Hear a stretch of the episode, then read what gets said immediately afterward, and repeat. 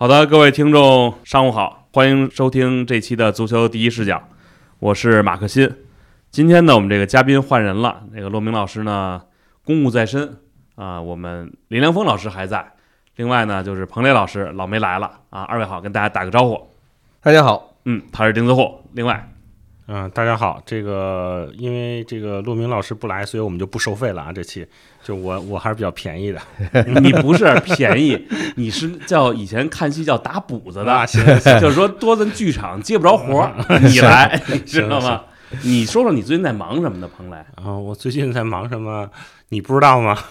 你得给大伙说说，他们真有人问你怎么老不来？我知道，我啊知道，开玩笑。最近主要还是在做书嘛。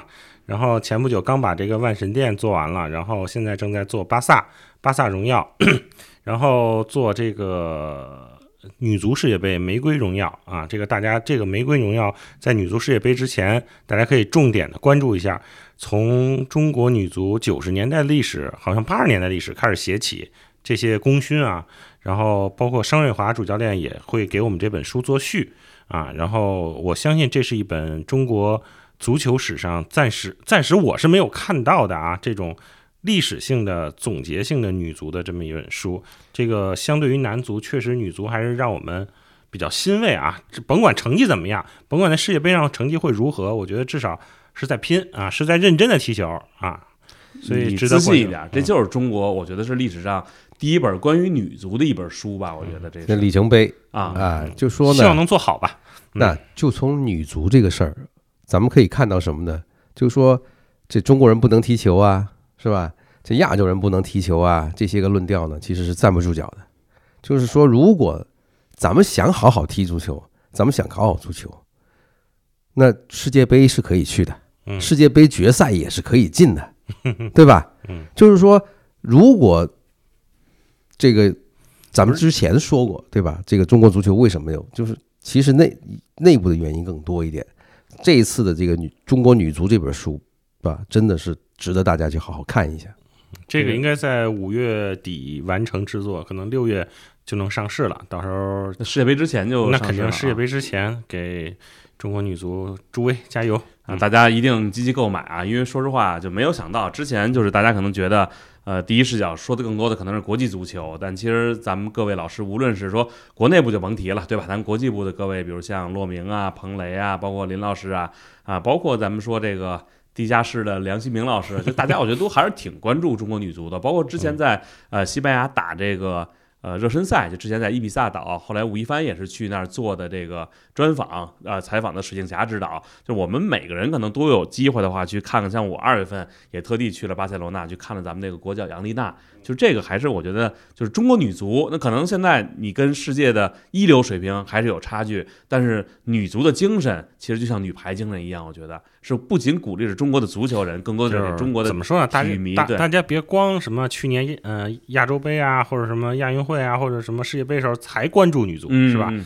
平时多关注关注，多支持支持。女超联赛现在也是主客场啊，上周末呢，北京女足呢在新东坛输了吧？哎，输给了永州嗯啊嗯。但是这周末啊，北京女足要在主场迎战这个车谷江大，是武汉，这是这是呃，相当于咱们中马老师国的。专家呀，马老师。我我不是专家，咱这是有专家，这个延续是女足专家嗯啊。我们说就喜欢看看女足姑娘的这个在场上拼拼搏的这个姿态，嗯所以咱们还是大家啊，不光关注女足，关注国际足球，另外咱也关注关注中超啊。正好说一句，上周末咱这中超也开战了，对吧？第一轮比赛，我想问问二位都关注了吗？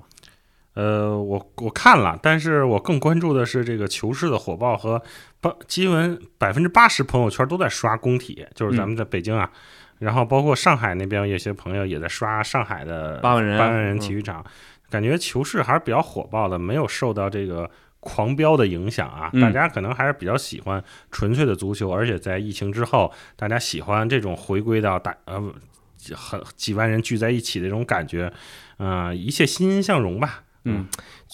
我是来不及，因为手头有活。呃，但是呢，之前同事啊、朋友啊，他是这个给工体的这个啊各种图，还有视频，我嗯看了很多啊。我我是被这个新球场啊印象深非常深刻，被他打动了。因为这个球场呢是按照真正的这个啊球场啊球场的这个这个啊要求来造的嗯，没有跑道，这个很难得。这个在国内来讲，就以前呢，因为咱们国家的这个体育场是根据这个苏联的模式，是吧？就是要大，对，但是呢，露天的，然后呢综，合体育场啊，要要要是一个这个一个一个场子要很多都能用是吧？你要田径也能也能用啊，这这个足球也能用。当时这个钱不多嘛，但是现在呢，咱们这个这个球场呢，就是新工体啊，它非常有特色，真的。这个第一就是第一眼看图我就喜欢上了这个球场，因为在国内碰到这样的球场太难得了，所以我觉得这一次，呃，这个中超有时间就看，但是呢。赶不上的话呢，我觉得这个有机会能够去工体体验一下这个新球场的这个感觉啊，我还是比较向往。找马老师，马老师直接带着你进去。我自己都是买票进去的，那五分钟票就抢没了，我还能外里带带人，我贼胆不小啊！看来这个确实啊，我觉得中超联赛呢，就是大家呢都回到主场看球了，感觉就正常的生活回来了。那天呢特别巧，就是咱们北京电视台的这个体育解说员魏一东老师呢，他去现场解说，他在场外呢说也接受了这个啊，应该是中央台的采访。当时魏老师特别的激动，魏一东老师这么说的，他说前三年我没觉得有多不高兴，这因为没法到现场去看球，但是周六知道什么是久违的高兴，他说区别太大了。嗯，所以这句话真的，我觉得真的说到大家的心坎儿里了。这个能回到现场看球，其实不，那成绩也不不是特别理想。第一场比赛跟梅州客家一比一打平了，但是我觉得最重要的是，我们回到球场了，我们能够支持自己的主队了。这是中超联赛，那也希望大家呢，呃，在关注五大联赛的同时呢，也一定要关注我们自己眼前的足球。那咱还是说到咱第一视角的这个呃常规话题啊，就说说这个五大联赛。最近呢，这个德甲联赛呢，我觉得，呃，大家提及的比较多，因为这实在太有意思了。你看这周比赛啊，拜仁主场一比一被这个霍芬海姆给逼平了，这是个呃之前说要担心降级的队，但是他现在排名还可以啊，排在十三名左右。呃，多特客场三比三战平斯图加特。这场比赛太有意思了，因为你二比零领先，人家那边少一个，最后你被追平了，然后你再领先又被追平，所以我先咱们一个一个说啊，先说拜仁，你说这拜仁这图赫尔现在好像来了以后，就不光说跟球队大家觉得这个预期的问题啊，就现在他好像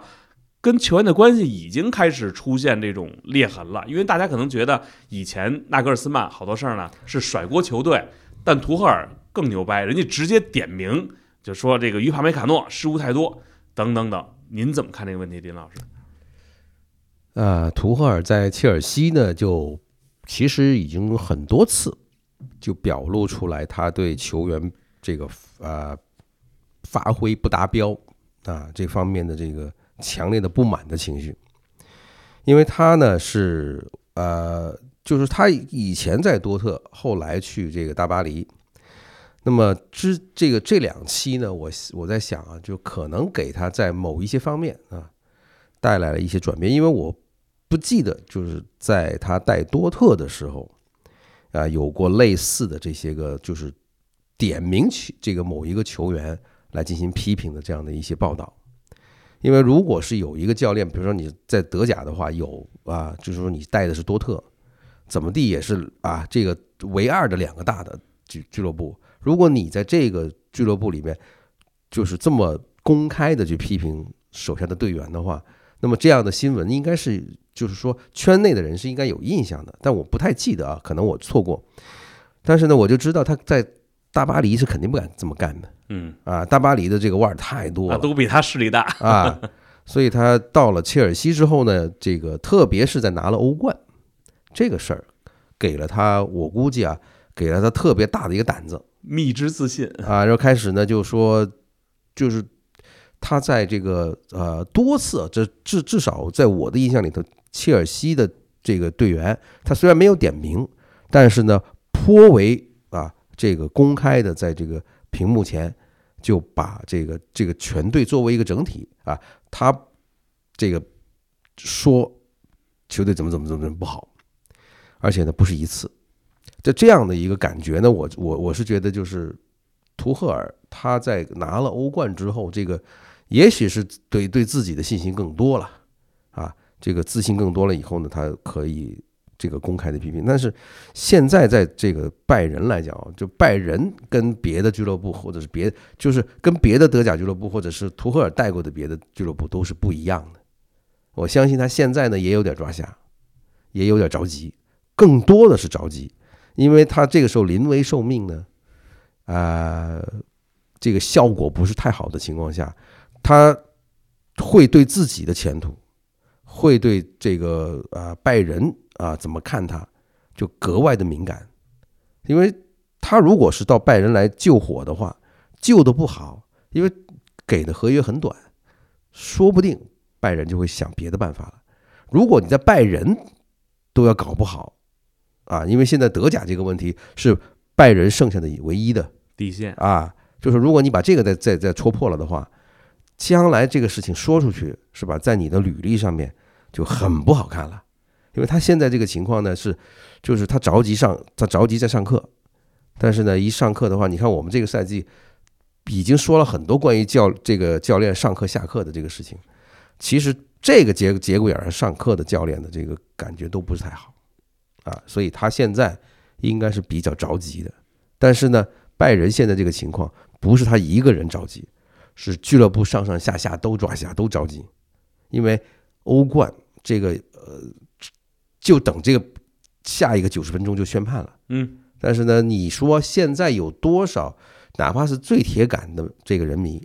都可能对拜仁主场打败打曼城的这件事儿非常的悲观，因为如果是两个球的话，你还能够搏一下，但是这第三个球。我相信真的是非常非常的难受。这个现在好在一点啊，就是没有这个客场进球了。那可能你你曼城，你说你不进球，感觉不至于。但是如果你拜仁能打他一个四比一，就这还是有机会。咱肯定啊，大家都觉得这个拜仁现在是不是都把这个劲儿呢放在第二回合了？我想知道彭雷，你觉得拜仁第二回合能翻盘吗？我觉得不能。这个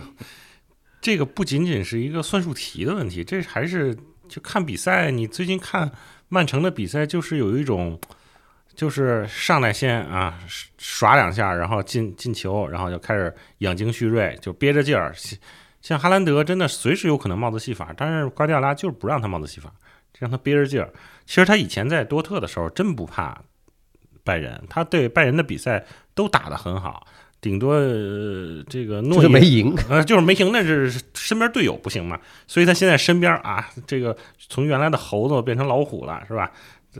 然后这个你这个话，我再找多特蒙德对照一下去啊，谁是算猴子？不是，就是说你在拜仁面前，你所有德甲球队确实都不够不够看嘛，在前几年，嗯，前前几年，他就是身边队友不行，他自己一个人有有种有有气无力的感觉。我就记得有一次。是他各种射门，然后擦柱而出啊什么的，最后被换下场，他跑不实在跑不动了，然后莱万过去拍了拍肩膀，就是可能也是能理解他这种就是独独立有心杀敌无力回天，啊、对，就这种大中锋这么牛的中锋，结果赢不了球，他理解这个东西，所以就是他现在到了曼城。这个如鱼得水吧，这个后边又又有这个好的队友来支支持他，而且现在融入的越来越好了，所以我觉得真的很难。关键拜仁自己的问题太多了，你不是这已经不是说技战术就能解决的问题，是整个整个说你说那个内部打架吧是偶然事件，甚至包括萨内说你别惩罚马内了，这他们呃不是这个就是一个。更衣室事件，但是问题我觉得不是在于打架，而在于这个事件怎么立刻就传到媒体身上了，嗯。媒体耳朵中，就还是有内奸。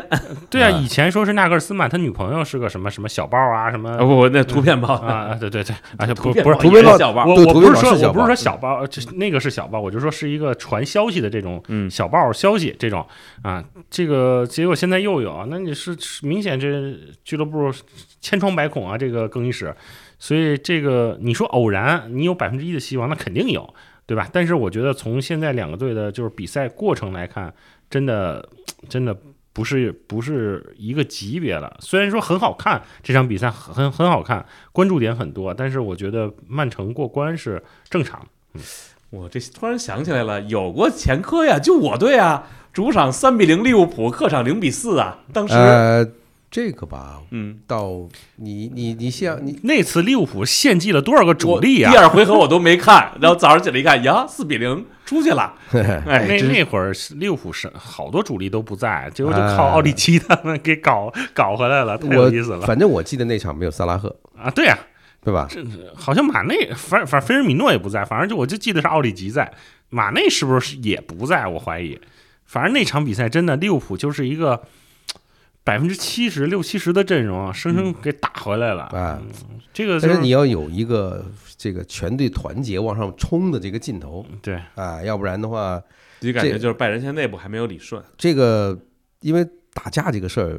打架本身就是一个不寻非非非同寻常的事件，就是球队里边说小伙子们之间血气方刚，说训练当中呢，可能我不不是太喜欢你这一脚，不是你太喜欢你那那一肘子，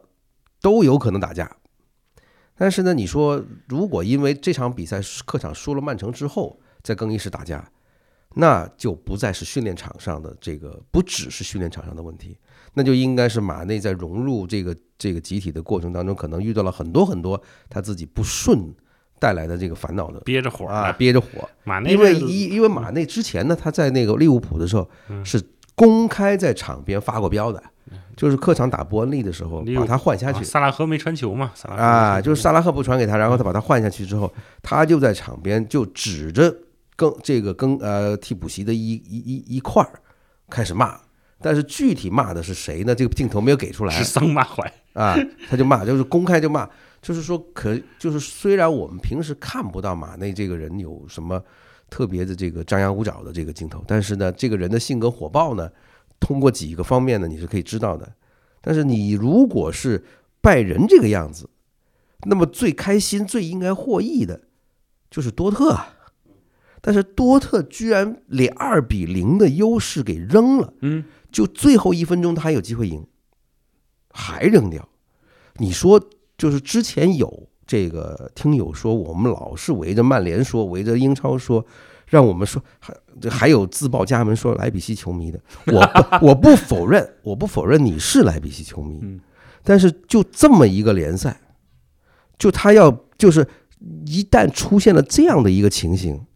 你去跟就挑战拜仁的这个球队都如此的在这个拉胯，你让大家有什么？就说如果普通的球迷，你你你让他对这个联赛会产生怎样的一个印象，或者说这怎么可能有兴趣？这个这场比赛啊，确实比较蹊跷。我记得秦尤夏呢，他在赛后吧发了一条微博，就也说了，他觉得这场比赛呢，他就我觉得直言不讳了，说这场比赛觉得有问题。然后包括呢那天呢，没事啊，没事儿，彭磊，你觉得从这个呃，我们说数据上来说，是不是会出现一些不不不，我觉得这是一个，就是说数据上没什么问题，就是真的这个，你不能像上海和江苏那样把这个定义为那种球，这个嗯真的是，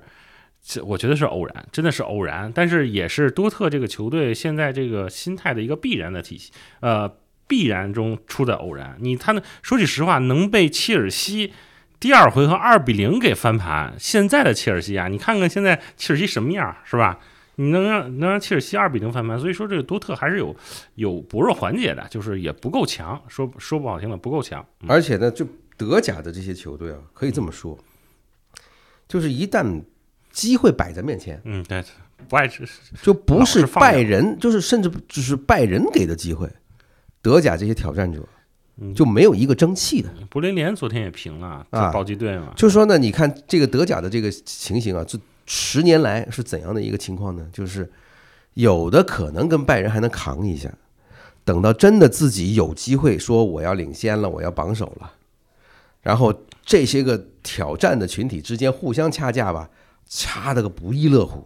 那真的叫打得火星四溅。但是，一到拜仁跟前就跪。嗯除了门兴，但是门兴呢？门兴是指不跪拜仁，其他都跪？哎，对啊，门兴这个搅局没有任何意义，对吧？好玩，自娱自乐。对吧？你就是两回合把都把拜仁办了，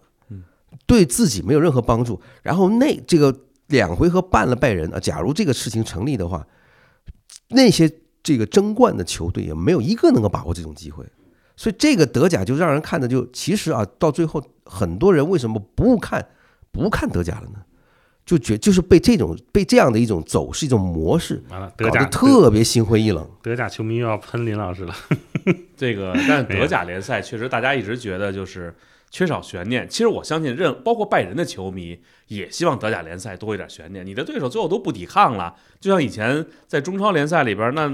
大连万达或者是这广州恒大统治的时候，你觉得这比赛没有任何悬念。当时我印象里边特别深的一点，他们就说：“哎呦，现在这恒大就跟当年的万达一样，他二比零领先，二比二比零比二落后。”你都觉得这比赛没看头，不踏就没看头，他一会儿就打回来。啊，所以这个就是可能我们觉得说，一个联赛要想正常的向前走，你要多几个挑战者，让让这个联赛里边有这个悬念。还是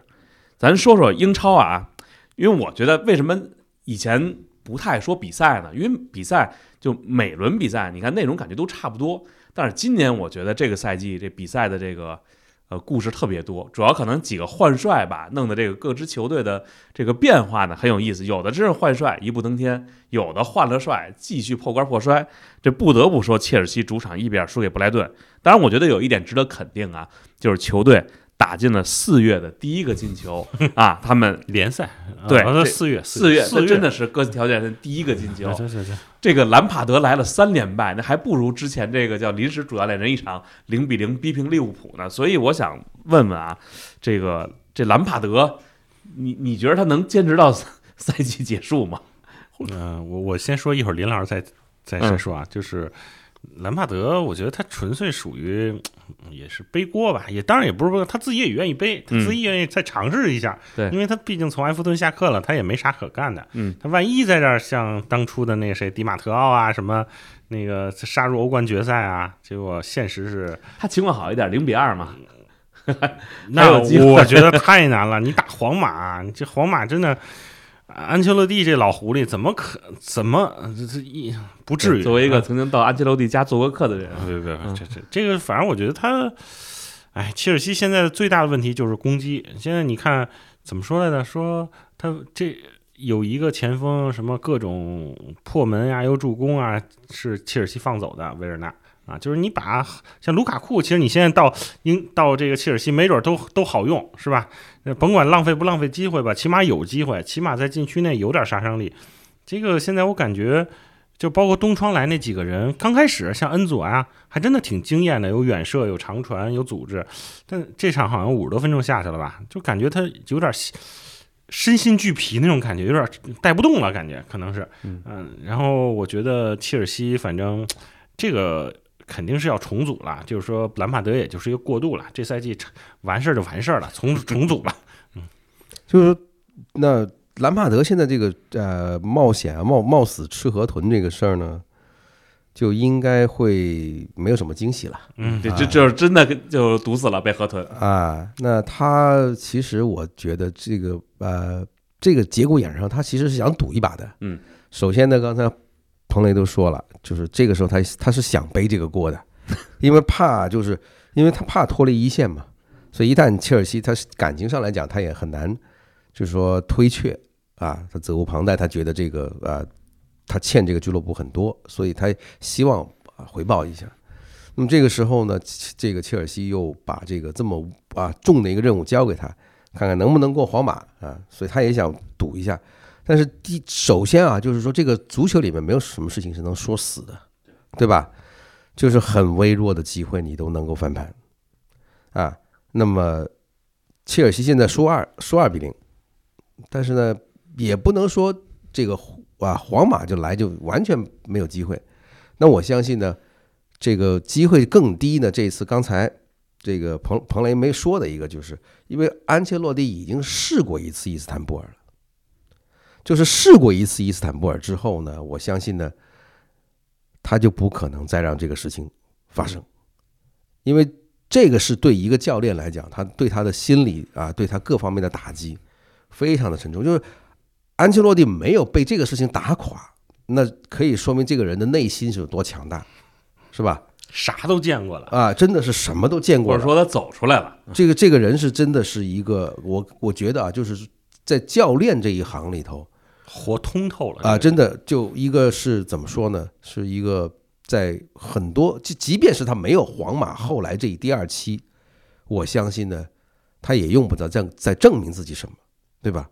这个教练已经，我觉得是无论是从做人还是在这个业务能力各方面来讲，都是一个完美的人。但是呢，有一样啊，就是这场比赛呢，还真别说，如果啊，我是这么去看这场比赛，如果皇马这场客场先进球，那就应该是打平。然后开始预测了啊，就是说这应该收呗这块儿。就说这个应该是一个什么呢？就是安切洛蒂会做人的地方。如果皇马先进球，他到时候会把这比赛再让回去。但是如果切尔西先进球，那就对不起了。所以这个比赛对于兰帕德来讲，就是万一他要领先了，万一他要领先了，他得学会，因为兰帕德每一次的这个问题都出在防守上。我们之前说过了。那么如果这一次切尔西有幸再先进球，因为刚刚试过在切尔这个打这个布莱顿，他就是先领先，对他领先领先之后被人连扳两个，而且攻势来讲。是布莱顿占大部分，占大头，啊，真是打不过。所以这一块呢，我是觉得，呃，兰帕德不管下一站在哪儿，他和杰拉德都一样，都是一个要在业务能力上再去提高，甚至我觉得还不惜他不惜要放下身段，去像孔帕尼一样。孔帕尼一看带带伯恩利直接提前七轮。从英冠打上来，这英冠历史上就是时间最呃提前最多的是多少轮啊？就是应该孔帕尼这一次了。就是说他现在还在冲这个雷丁当年的百分，雷丁当年是一百零二分冲上英超的，所以他现在还差那么点儿。我估计他可能赛季最后的这个这段时间里面想冲这个，但是兰帕德当年带德比郡呢，就只够打到附加赛都没有都没有冲冲上英超。所以你看，就是说教练之间的这个差别，就是英格兰人。和这个外援这一块真的是人家回头吃回头草，都能够做的这么漂亮。那你兰帕德和杰拉德这帮人被媒体吹着什么救世主这个那的这个传奇，但是业务能力不过硬，这是硬伤。那我想问问您，就是像这种名宿后来当教练呢？那鲁尼，您觉得他是个好教练吗？呃，看带什么队。如果他带英冠，带点英超嘛？他现在带美职联的嘛？好像。对啊。就是说他在英冠他都带不动嘛，对吧？当然德比郡当时的情况有点复杂，但是呢，我相信他如果不在基层混混够啊，比方说在英在在这个，因为有一些教练呢，他需要基层的经验，有一些呢，他确实是天赋太高了，比方说像齐达内啊，像瓜迪奥拉这种，他就是奔着这个啊，天生就是要带这样强队的，是吧？他带一个弱队，他可能把把这个人带坏了，不是他把球队带好。但是有很绝大部分教练可以这么说，绝大部分教练你都要经过一层基层的这个锻炼，你要知道这个生态圈是怎么回事儿，是吧？因为如果你作为球员之前是吧，你在一个豪门大大俱乐部，你不操心的是什么呢？预算，是吧？这个问题解决不了，砸钱买个人，对吧？我要选么一个队啊，这个把一个好的球员给他弄过来，那我就能解决个问题。但现在你到了一个英冠，或者是到了英甲什么乱七八糟的，你没有钱，你完全要靠业务能力来干这个事儿的话，你怎么办？那这个就是非常考验人啊！待会儿我们说到这个没五米之粗这个之摧怎么办的时候，我们再说这个问题。但是鲁尼我是不太看好的。嗯，这个咱们上来就先说了兰帕德啊，其实英超还是要说争冠。因为之前林老师在节目里边说过，啊说这个英超恨不得就是保级最后一轮出结果，这争冠也得最后一轮出结果。现在看啊，真是奔着这个最后一轮出结果去了啊！尽管咱们这儿咱们单位的这个某些曼城球迷也开始鼓噪，哎，太谢谢了啊！这个我们要又要看到曙光了，就要要拿冠军了。但是呢，确实是啊，你看这轮比赛，曼城主场三比一莱斯特城干净利落。西汉姆联主场二比二阿森纳，我今天还刚看了这个刘川老师写的一篇稿子，就是连续丢掉二比零的这样的一个优势。当然，我们知道二比零其实看球时间长的大家都觉得是一个很危险的比分。就当你尤其是被人扳回的一个时候，基本上你就马上就要丢第二个了。这个如果你打不进那第三个，那就是二比二的一个球。那现在呢，呃，曼城呢少赛一场的情况下落后四分，就是说如果。再赢一场的话，就是落后一分。他们两个还一场直接对决。是今天谁说了一句说萨卡点球不进，会不会踢飞了英超冠军？嗯，差不多了。你你更看好曼城？对啊，拿冠军是吗？阿森纳马上是打纽卡和布莱顿吧？这两个队比西汉姆要强吧？我觉得，然后到时候再打曼城，是吧？这这个植入一段啊，这个本来是定了要做枪手荣耀的，大家都知道，去年皇马和米兰都是定了以后，他们一个夺欧冠，一个双冠啊，一个得意甲冠军。今年巴萨也是，这倒倒不是说定了以后他夺冠啊，他肯定是夺冠我们才定。然后阿森纳呢，这个上周还是有领积分优势的领先的时候，后来我跟咱们足球周刊的负责人安然老师在聊，因为他们也会做一本阿森纳本赛季的特刊啊，就是就就光是本赛季的一些事情，然后不是不是像咱们做这种历史上功勋功勋球员啊，功勋主帅，所以我后来想一想，别别撞车了。我的意思就是因为大家都做阿森纳没有必要，然后我就想就不做了这个枪手荣耀，结果一不做就开始。丢分了，哎，你的意思是 周刊做枪手荣耀？不不不不，我的意思，俱乐部应该赶紧给我们投个广告费，然后让我们决定做这个东西，没准这冠军就到手了。这个曼城俱乐部要关注一下啊，赶紧把这个开开个玩笑锁死，开个玩笑。我发现你真是自带的叫什么行走的广告机啊！啊，开玩笑，这个主要瓦森纳这个两场球吧，都上来打得很顺，但是他越打得很顺呢，他到时候就自己有点自己有点慌，像。帕帕蒂那个球真的是有点拖大了，那个就被人抢断，甭管守没守守没守球吧，真的是拖大了。然后萨卡这个，当时萨卡罚点球之前，我第一想法是想到他的欧洲杯罚点球，我说这过了两三年了，是不是应该有所长进了？结果这这直接射飞了吧？好像是啊，都不是说像唐纳鲁马那样给他扑出去了。所以说这可能就是命吧，有的时候一个点球真的你就是就真的就是命了命的问题了。这个当然了，现在他积分优势还是有，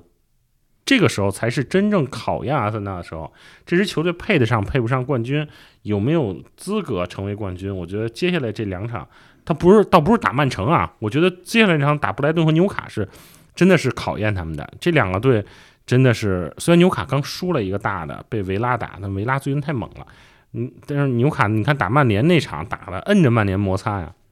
所以我觉得这场打曼联，哦，不是打纽卡和布莱顿，才是决定这个阿森纳能不能走出这个困境的这个一个一个证明吧，一个契机。嗯，他两这个过程啊，太像了，嗯啊，都是上半时二比零，然后呢，这个快结束之前的丢一个，嗯，就是上半时这个二比一的比分，就给下半时呢就埋下了很多伏笔。其实阿森纳呢有有机会啊，这个不能够再怪这个这个曼联控制裁判了啊，因为下半场给他们一个点球，那是萨卡没进，那没有进了之后呢，立刻就这边呢西汉姆就扳平，而且呢就扳平之后，那阿森纳给的是给人的感觉是什么呢？就好像他们被一个噩梦啊给困住了，这发挥就开始走样啊。这大家踢起来呢，就越来越消沉。那这个队，就是咱们之前呢，就说当温格的时代的时候，我们已经说过啊，这个在很多这个场合都说过，阿森纳的这个队呢，踢顺风球无敌啊，这他们打疯了，真的是什么队都拦不住的。但问题就是，一旦遇到逆境的时候，阿森纳这个队呢，他就。会出现很多你意想不到的这些个比较让人失望的地方。那现在呢，是他多打一轮，领先四分。但是呢，这个剩下的赛程里面，他要碰曼城。但是曼城现在这个情况呢，就微妙，就是什么呢？他有三冠的机会，他有三冠的机会。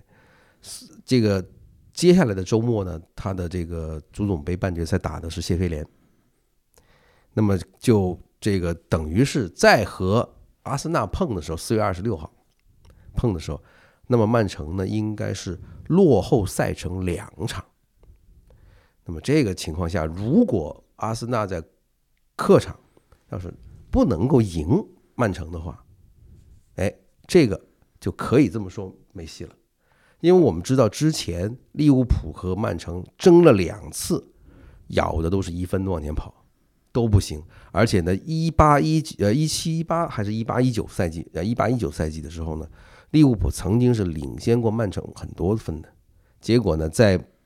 这个客场输给曼城，而且斯通斯在这个球门线上捞了一个差七毫米就要过过线的这样的一个机会，之后呢就根本就没戏了，就利物浦接下来就很多平局，就是那场比赛过不去，就非常的沮丧，所以这个对阿森纳的考验就更要翻倍了。你不单只是要在曼城的这个地头要拿到三分，才有希望，这个啊，这个争冠很有戏，stay in the league，stay in the race。但是刚才彭雷说，布莱顿和纽卡这两场更要命，他是让你脱层皮。我觉得这俩队太猛了，尤其纽卡现在真的布莱顿其实也布莱顿是更可怕的，更可怕，真的摁着你打。就是说纽卡呢，他还有可能会出现一个什么呢？他还出现一个，比方说一下子这个就被维拉这一次啊伏击了啊，有点懵。这个有点懵了，被一上来就打打一下一一上来感觉就不好。布莱顿不是，布莱顿就是那种什么呢？现在英超的中立球迷都为他鼓掌，一个是三三星王三山勋的这个盘带太好看了，这这比赛是什么呢？就布莱顿的比赛是好看兼吓人，但是呢纽卡呢就是只是吓人。那纽卡的大棒子抡起来呢，就在他在主场呢是没有几个能扛得住的。曼城一肚子差点给他办了，曼联去呢就完全没有脾气，给人打得晕头转向。输了都不知道怎么回事，对吧？还有别的队去这个纽卡的主地地地头呢，都被摁着走。我记得纽卡十人打利物浦十一人，虽然是输了，但是真是有来有往，这场面势均力敌。就是说，他之前是因为那场比赛，他要留打英联杯，大家打这个联赛杯决赛，所以很多球员心里头有很多小算盘。等到知道嘛，好了，波普没有没戏了，这比赛哎踢的还可以，就是心理包袱一旦放下。现在这个队呢，就是正好是属于是决赛之后一轮一波狂狂胜之后，狂跑狂奔之后，是吧？就这怎么怎么说呢？叫打一个，然后呢，接着再再跑。所以现在纽卡一看自己输了，曼联又赢了，然后热刺又他更加会在剩下的赛程里面跟你玩玩命的踢。所以这对阿阿森纳来讲，这个考验就更加。阿森纳是最不擅长和力量型的对手对抗。那这两个队呢，一个是技术，就是说啊，布莱顿主场跟阿阿森纳的这个比赛，真的踢的火星四溅，非常好看。但是那场比赛对阿森纳来讲也是一个很大的考验。那个就是布莱顿这么一个保级队，或者是说之之前的保级队，可以跟阿森纳打完全不怵，拼命的对攻，最后一下要不是因为这个越位给吹了的话，那场比赛可能打四比四出来。但是呢，这一下。就是到了这个节骨眼上，布莱顿也有足总杯的希望，是吧？所以这个争起来，就赛季收官的这段时间，是真的太多悬念了。就说这个英超，看来这目的还是达到了，就大家把这个悬念保持到最后一刻，然后还有别的锦标在勾着你。就说，你看布莱顿上次输输这个热刺，那裁判那那场那场比赛就是明显的就加戏的，就是说。呃，阿特维尔这个教练正好就是曼联越位进球的那个主裁判，而且呢，他还有很多场合都扮演了这个英超官哨的这个角色。就是说，别的别的好的裁判，或者是像呃泰勒啊，或者是说这个呃那个奥利弗，那这些教练基本上没有卷入这么大的丑闻。几乎每一次这个要要加戏的时候，都是阿特维尔出来，狮子多了不痒啊，就就就是就安排就安排他出来干这个事儿。嗯，所以你可以这么想，就是如这个当时布莱登和热刺里头五个重大失误，五个个，所以这个就完全不是一个是偶然犯的错了，在有 VAR 有小黑屋的背景下，你还犯五次原则性的错误都没有抓你，你告诉我这为什么？这个说到现在英超的这个争冠的这个形势啊，就大家就觉得阿森纳呢，就之前真的是扛过了很多硬仗，你觉得他建立非常大的优势，但是这几轮突然感觉啊，好像又有点脆弱了，感觉这个优势。当然，我们说这个换帅之后呢，像包括你看这个切尔西啊，这个球队的变化呢，有的是不行的，那还有的真的还不错。这中游球队啊，最近我还真的还特意留意了一下这个水晶宫。那三轮比赛这都赢了，换了老帅这个九分。对，然后纽卡斯尔呢，这个哎，他此前也是五连胜，说纽卡斯尔打得不错，但是他这轮被终结了以后呢，人家维拉是五连胜了，就是我就觉得维拉只有五连胜吗？我怎么觉得他一直在赢啊？没有他这个啊，他只中间平了一场嗯，啊，但是他呢就最近连续五场都是英超比赛，人家连拿了十五分，就这么说吧，他之前是应该是第十三位，最呃在这个埃梅里接手的时候，但是他现在呢第六位，人家是这拿这个嗯，呃就是你想象一下，就埃梅里的业务水平跟将就是跟利物浦球迷心目当中未来的这个啊救世主这个杰拉德的这差距有多大，对吧？有很多这个利物浦球迷把杰拉德视为未来的就是克洛普的接班人，希望是这样，因为感情上来讲，就是在英超的历史上，很多的利物浦球迷跟俱乐部的这个这个纽带来讲，建立的都是看杰拉德踢球长大嘛。嗯对吧？但是对他有满怀希望的。但是他带他带维拉这一次真的非常的失败，结果你看埃梅里一接手之后，一亮相就打了曼联一个三比一。他中间我记得二月份有过一个三连败，但是整体来讲，人家他确实在主场还被这个阿森纳翻盘，嗯，对吧？四比二那场也是属于阿森纳在争冠的过程当中的一个非常标志性的胜利。但是呢，他真的是拧得非常快，就是好的教练，你输球是很正常的，问题就是你输了以后，你该怎么总结？找出了问题以后，你没有方案去解决它，这个是一个好教练的一个非常突出的一个标志，就是一旦出现了问题，是你出乎你的意料的，或者是说你没有这个准备的，但是之后你不再让它发生，这就是一个好教练，对吧？那么埃梅里现在呢，就是给人的感觉就是怀着什么呢？上一次带阿森纳啊，这个没有成功，怀着这样的一个什么呢？这个这个可以说是愤怒也好，怒火也好，回来了。他要证明自己。这一次呢，我相信就是现在曼联这个维拉的这个势头。首先，维拉这个俱乐部跟他是还是比较契合的，就是有点像他带过的比利亚雷亚尔和这个这个塞维利亚。对是吧都不是那就是说就是有有有先前祖上扩过，嗯但是现在呢，在这个联赛里头呢，只能够是这个五六名的这个这个水平感觉，对吧？那么他带的这个队伍上升空间大往上冲冲，那对于他这种教练来讲是非常的适合，所以他呢，他的那一套这球员呢，每一个人都觉得好用，对吧？办法都是良策。但是他到阿森纳呢，他未必就是他的那套股东啊，或者是那些准备呢，适合这个阿森纳这个俱乐部。但是他现在在维拉找到了自己，维拉也找到了找到了他，所以这个配搭配是相当好的。就他带的这种队，基本都是有上限很明显的球队。对他可能就是到欧战，偶尔他赶上了说今天点儿正，或者我能拿个一个半个的这种杯赛冠军，就这个是极限了，我觉得。能把拜仁淘汰，不了了不得。嗯，去年对，嗯，所以你说他的业务能力来讲呢，你有有的时候你，他毕竟他是有夺冠的运气的，四个欧联杯，嗯，对吧？那么他四个欧联杯，你先不说他这个成绩的这个冠军次数，你光是看他带四个欧联，把球队带进欧冠，为俱乐部挣了多少钱，是吧？然后又培养了多少人？那这一块呢，我觉得安梅里上一次他离开阿森纳，心里是很是很不服气的。他这次回来，我觉得真的就是维拉也让他长脸，同时呢，他也给维拉带来了新气象。现在就是就是维拉现在的这个情况，让很多别队的球迷看着都怵，太吓人了。主要是就是有一个纽卡已经吓人了，有一个布莱顿就更吓人。现在维拉就是有过之而无不及，这三这三像三个老虎一样，突然就在这个赛季的末尾，一下子就都下山了。这个时候呢，你说英超的这个悬念是吧？以前这个这个上个赛季是争冠、争四和保级，对吧？三个悬念最后一天揭晓。现在连争个欧联他都要搞到最后一轮，对吧？而且埃梅里说不定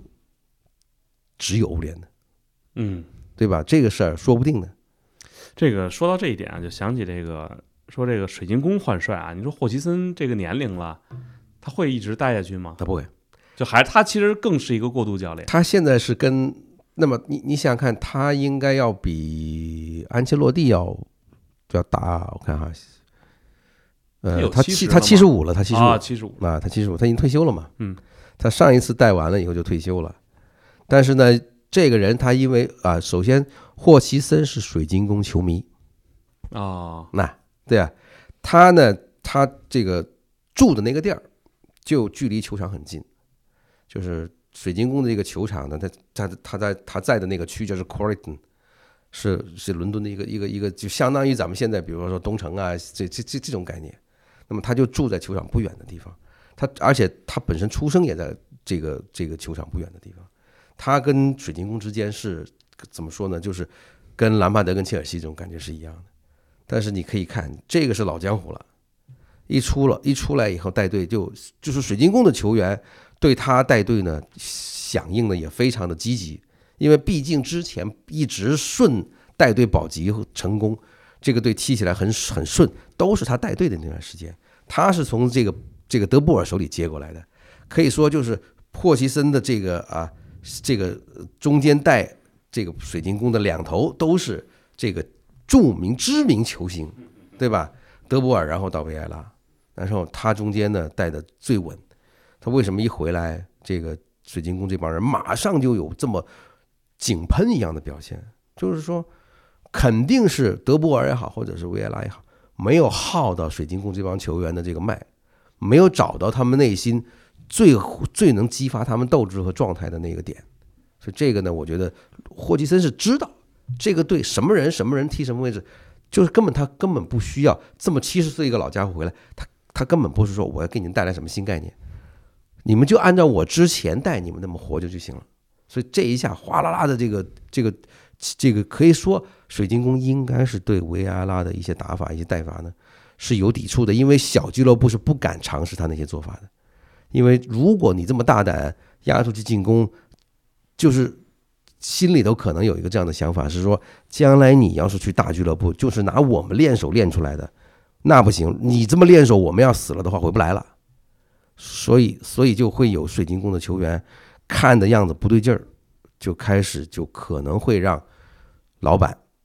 做一个决定，就是说我们要是降级了这样的一个体量的俱乐部，再回英超很难了，对，太难了。你被人提货提光了以后，你再去哪里找钱来，是吧？买一队买一个新凑一个阵容，不行的。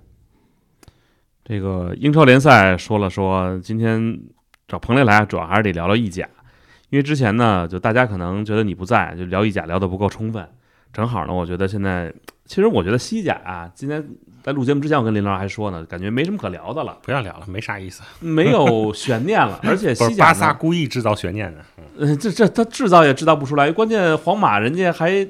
主要精力还是打欧冠嘛。当然意甲呢，其实也没悬念这联赛冠军。但关键在于意甲人有三支球队打欧冠，这个比赛就有意思了。所以你就看每次在欧冠的关键战之前，这意甲这几家豪门什么呃打欧冠这几家球队吧。你看米兰是吧？一比一博罗尼亚，然后那不勒斯呢人也开始了，现在又零比零平了维罗纳。国米这更干脆，零比一蒙扎。按我说不至于，国米那第一回合都二比零赢了，你难道还怕本菲卡在你地盘上说能造次一下？你给我们说说，你觉得这三支球队现在的状况吧？我觉得这啊，先说国际米兰吧，因为那两支是碰的嘛。国际米兰其实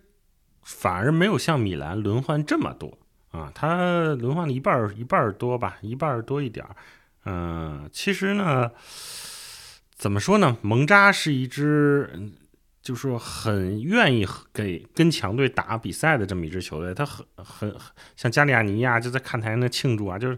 他本来就是有反国国米的倾向的这么一个，因为带着米兰的基因，对吧？嗯，对啊。然后蒙扎这个队其实很。嗯，老贝给他整整整整成型还是挺挺强的，有一些呃收罗收罗了好多意甲的老球员啊、老江湖啊，有杀伤力的。国际米兰呢，我觉得他现在的问题不是技战术，也不是上不上主力、上不上替补的问题，而是这些球员，或者说甚至从主教练开始，他对这联赛就有点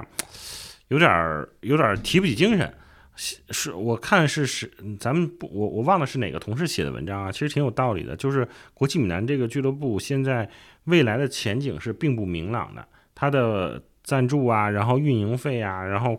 就是转让不转让这种这个事儿，张张康阳这边在国内又什么被追债啊，这这些各种负面消息弄在一起，就是未来国际米兰确实不太不太明朗这个情况。当然了，如果说他如果他真能拿了欧冠啊，那他经济情况可能挺好的，可能还能再坚持坚持。如果是怎么真的连欧冠都进不去，可能这个这个很多人就要甩卖，就要走人。包括斯克尼亚尔说是受伤，其实国际米兰球迷也都知道，他就是谈判破裂了嘛，就不不就不就不用了，就不用了，或者说他也他也不想踢了。然后在这种情况下，这个包括卢卡库，你说他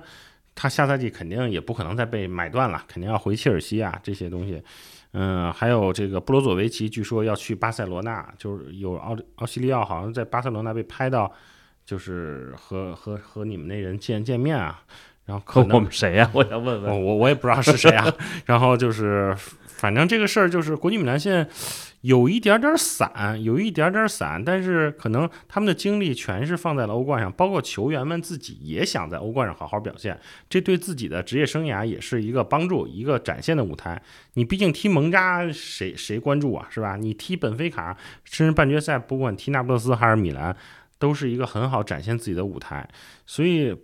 大家开玩笑，小鹰扎吉把这个技能点全加在了欧冠上啊，就联赛。主场三连败不进一球，这是历史上第一次。国际米兰，呃，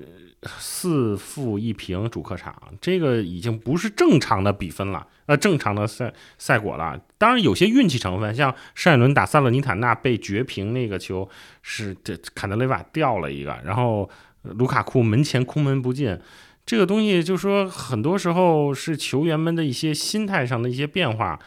包括主教练可能对比赛的掌控啊，平时的训练啊，都是有些影响的。尤其这种一周双赛的情况下，小因扎吉其实我们之前就一直在聊，他在拉齐奥的时候，他就是下半赛季拉胯，这个是他的一个传统，他可能跟轮换这些东西是有关系的。而且他打焦点比赛打得好，焦点比赛打得好，但你像意大利杯做客打打尤文图斯，在劣势的情况下最后绝平，是吧？然后米兰德比还能赢米兰，然后这个打本菲卡又是二比零，他关键比赛打好，但他联赛可能确实不如孔蒂擅长。当然了，小林加吉打欧冠肯定要比孔蒂要打得好，所以我觉得国际米兰球迷呢也不用太着急，因为米兰自己那也掉链子，罗马是不掉链子，现在就是嗯。拉翘也不太掉链子，拉乔人就这一比赛了嘛，对对对，所以就是他国米兰和国际米兰争一个第四，就是看最好的。大家说的是一个拿欧冠冠军，一个进前四，这样都能拿到欧冠门票。那有可能发生在一支球队身上，嗯，那那对意甲是一个小小的损失了。嗯嗯，这个这是国际米兰的情况，然后。AC 米兰和那不勒斯的情况呢，就是那不勒斯其实就是意甲冠军已经到手了，随便练练手。然后奥奥西梅恩也是伤愈复出了，第二回合准备干米兰啊。然后米兰这边呢，就是 现在大家都在炒作啊，和安切洛蒂会师伊斯坦布尔。这个自己炒作的吧？我没听别人说呀，我就老听你说了。这我这不是我最近炒作，我在去年去年开始炒作，去年小组赛结束的时候我就说嘛，我在微博上说，我说。到伊斯坦布尔之后，呃的什么未来如果能够在伊斯坦布尔圆梦是吧？我们再再版一次红黑荣耀啊，就是这个意思。但是很多米兰很多米兰球迷就开始骂我啊，你是在骂我？不是，他们的骂的理由是因为说我提伊斯坦布尔。我就很不理解，我提斯坦布尔怎么了？我提的是说新赛季的欧冠决赛地啊！他们都，我敢肯定百分之九十骂我的球迷不知道伊斯坦布尔是二零二三欧冠决赛地，零四零五啊啊！我说二零二，说这赛季的决赛地，他也不知道。对啊，你看他他像马老师可能也没反应过来。所以就是很多现在这个键盘侠啊，这个逮着一点就 喷，彭雷 emo 了，突然觉得啊，喷的我直接把把微博删了，我也不跟他，我没法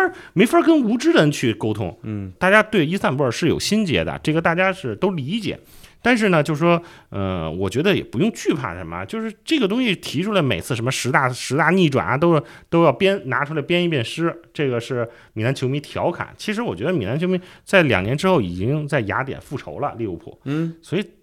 应该看淡这事儿。提伊斯坦布尔，说明起码我们进了欧冠，起码我们上半场打进三个球，嗯，对吧？这个要要大度一点，要看要放开一点。我们还是皇马之后。这个夺欧冠最多的第二多，对吧？没准今年第三呃第又又增加一个呢，是吧？嗯，这个真的说增加了一个变成第三度的，所以就说我说就说呃伊斯坦布尔这个事儿。你说冥冥中有没有这个天意，让安切洛蒂和米兰会师在那个地方，完全可能。然后再踢一个点球之类的？就是说，大家可能都希望这个剧情发生，但是我现在想说的是，啊，可能说就是我那个就什么反毒奶啊，就是第二回合打那不勒斯有点危险，我真的觉得有点危险。第一回合那个场面，大家可以看见是麦尼昂各种神扑，把这个然后。迪亚斯一个非常神奇的一个抹球过人，怎么着？然后呃，一天没吃东西的啊，本纳塞就是他的斋月嘛，一天没吃东西，本纳塞用最后一点力量把球给踢进去了。这个就是很多偶然因素加在一起，一比零赢了首回合。但是第二回合到马拉多纳球场，我觉得你如果麦尼昂不能继续或者说更好的神扑，被进一个就是进加时嘛。怎么咱不说怎么着，而且没有客场进球，你进一个也没什么特别大的作用。所以就是说，我觉得这场那不勒斯打米兰很有可能要打到加时，或者打或者说打到点球，是非常残忍的一场较量。嗯，所以我觉得，无论对米兰还是对那不勒斯来说，这都是一个创造奇迹、创造历史的一个好机会吧。那不勒斯如果过了米兰这关啊，我觉得他真的来一个双冠，真的可能了啊。其实他在，其实他意甲那不勒斯最怕的就是米兰。你看他这几年，他主场好像三连败对米兰啊，然后他客场虽然有时候赢米兰，但是真的场面踢的不是说特别好，这都不像这个第一回合踢这么有压制性，这么有，而且第一回合又奥西奥斯梅恩受伤，所以在这种情况下，呃，如果他能过了米兰，我觉得真的来一个历史双冠，这个斯帕莱蒂原地退役。原地封神，真的是这样。然后米兰球迷呢，我觉得这赛季也还好了。如果真的被淘汰了，就全力保欧冠，继续就是健康经营吧。啊，这就是如当然了，如果进了决赛，不论那边是皇马还是曼城，嗯，我觉得打皇马还有的打，打曼城真的有点有点打不动。嗯，为什么打皇马有的打呢？我觉得打皇马有有不确定，打皇马有故事。这个这个故事其实说明什么呢？就是。皇马现在的这个打法呢？安切洛蒂让梨最好就是啊，不不，这个跟安切洛蒂本人跟他这个皇马的这个现在的这个阵容有关系。就是皇马毕竟中场有两个老家伙，嗯，然后锋线的这个本泽马也也年龄大，然后后面的那一波呢，也可以说这是不是不是世界级，或者是说还没有没有被这个成长为当年的拉莫斯那个级别，那可能会有一。就是说，就是看打皇马的这个这个感觉是还是有希望的，但是呢，你看曼城这个打拜仁的这个场面呢，我相信很多球迷的这个情绪会很悲观，因为打拜仁能打出三个来的球队是不多的。那你们快给人曼城奶死了，天天说人怎么棒怎么棒啊？不，你以为我在干嘛？你以为我在干嘛？但是呢，但是你你这么看啊，就是拜呃曼就是米兰现在这个情况呢，就是两家米兰其实都是一个两难的情况。对，就是一方面拼命的去冲这个欧冠，就不得不扔掉一家。嗯，但是呢，又冲到最后应该是又没戏。又不得不回来收拾残局，但是呢，这个时候可能但你肯定要冲欧冠，你这就就算有毒，你也得先吃的。对，就是说这个饮鸩止渴的这个活法呢，非常的痛苦。我相信这个这这一次呢，你看，就就罗马连赢两场之后，已经稳稳的进了前四了，而且抛下后边的这个两家米兰，一个是四分，一个六分吧，哎，一个一个是三分，一个一个五分，拉翘更稳啊。那么这一下就是米兰这两家呢。都前途未卜的情况下，一看这意甲已经丢的实在，到时候这窟窿都补不回来。我相信这是这是这个意甲就是争四争四的这一块是最有趣的。嗯，这个我突然想说啊，这个穆里尼奥现在如果说人家锁定前四了，穆里尼奥会一直在罗马待下去吗？或者他会不会还有其他的图谋？反正一直在说他要走，他要走。但是我跟那天跟老林也聊，说他再回切尔西咋样呢？其实是吧？这个没没切尔西难得的是可以连续的犯错误是吗？切尔西可以？不是他那穆里尼奥也未必未必不，就是说他找穆里尼奥回去呢，就应该三进攻了吧？是吧？啊，就不会不会出现就是说啊波特啊兰帕德这种乱局。您现在觉得波特走的冤吗？之前人毕竟还三连胜过呢，就因为不，就是说，我觉得波特至少来讲是他这个人是被这个俱乐部的这个气场压倒了。嗯，他呢就压力太大了。啊，就是说，因为球迷本身就不高就不喜欢他，这就跟当年球迷不喜欢萨里一样，嗯，对吧？那么切尔西的球迷是有一点什么呢？穆里尼奥情节的，就是穆里尼奥给他们带来了新生。嗯，那么这个俱乐部的球迷呢，就是心里永远都是觉得我们这个队史上最牛逼的那个人，是吧？就是每来一次都有冠军，那这么说，穆里尼奥还是会做人呀，连皇马、但切尔是西啊，但是他两次啊，他两次离开呢，第二次可能会更这个球迷就有点这个无感了，但是他带曼联这个事儿得罪了相当多的切尔西球迷。那我不知道切尔西球迷对于他再回来是个什么感觉，嗯，但是呢，你看现在这个烂摊子，估计很多球迷都会啊，再心里不爽，都得接受这个事实。如果这个事情发生的话，而且穆里尼奥，我感觉啊，在罗马这一两年，他变他老了。他虽然还跟裁裁判就是磨叽或者是抗议啊，对，但他在俱乐部里，他还是就是嗯有点温情了。之前说卡尔斯特罗普什么，后来又又安慰他呀，然后给球员送送礼啊什么的，就是说他的性格可能也在至少在管理更衣室上没有那么硬了。他也呃就是就我是说他一个变化啊，可能也是年龄大了，就是看淡了很多东西。意甲联赛结束了，西甲联赛呢，咱们就别说了，真的，我觉得再看看吧。反正巴萨呢，三场比赛没进球，嗯但即便如此呢，也没有妨碍巴萨继续在积分榜上排在第一现在大家巴萨球迷最关心的是梅西回不回去啊？啊！难道不是关心巴萨荣耀吗？你今天这连续插播广告，不是巴萨荣耀这个事儿，我是红荣耀，我红蓝荣耀或者巴萨荣耀，我等的主要是梅西回不回来。如果回来，那这个是另外一番做法，对吧？不回来你也得加一个梅西吧，在里边啊。什么叫加里面本来就有梅西？啊？这个就看他这个，当然了，回来的回家的感，嗯这个这个故事会更更圆满、更美好。嗯，嗯虽然我也不知道梅西怎么才能回来。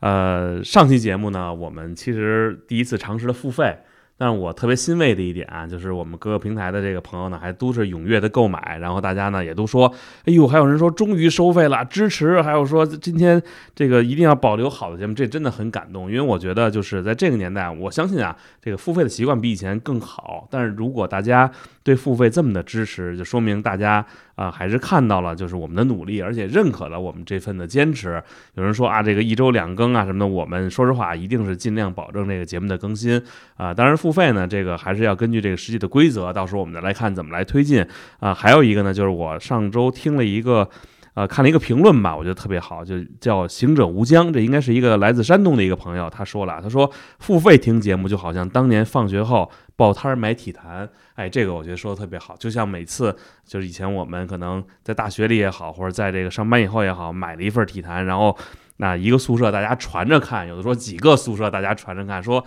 三块钱一份体坛周报。那以后呢，我觉得如果您支持我们，我们也一定就是不辜负您这份支持，然后呢，用我们尽量的说，咱们价格别太高，然后呢，给大家呢奉献好的内容。当然，我们也希望呢，就是我们能够互相的促进，毕竟。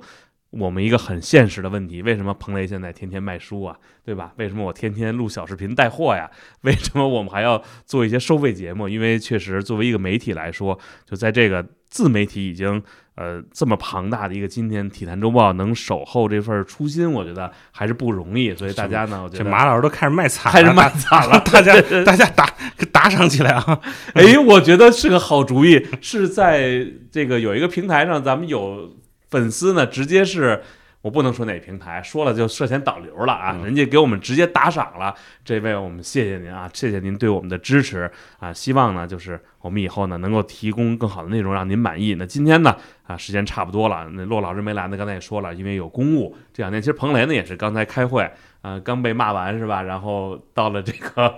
我们的录音间里边再来给我们录节目。当然，呃，无论是我们面临什么困难，其实都是想把东西做好。相信你也希望啊、我们体坛呢能够持续输出好的内容。那感谢各位的收听，也感谢彭磊，感谢老林那，今天呢又来跟我们这儿一起聊球。咱们这周还有欧冠，这周呢咱就可以到周五再录了，因为上周啊是骆老师就说了，说这个欧联的第一回合呢没有什么悬念，你第二回合等结果出来了再聊聊，肯定故事多。那行呗，那感谢二位，我们下期再见。再见。拜拜。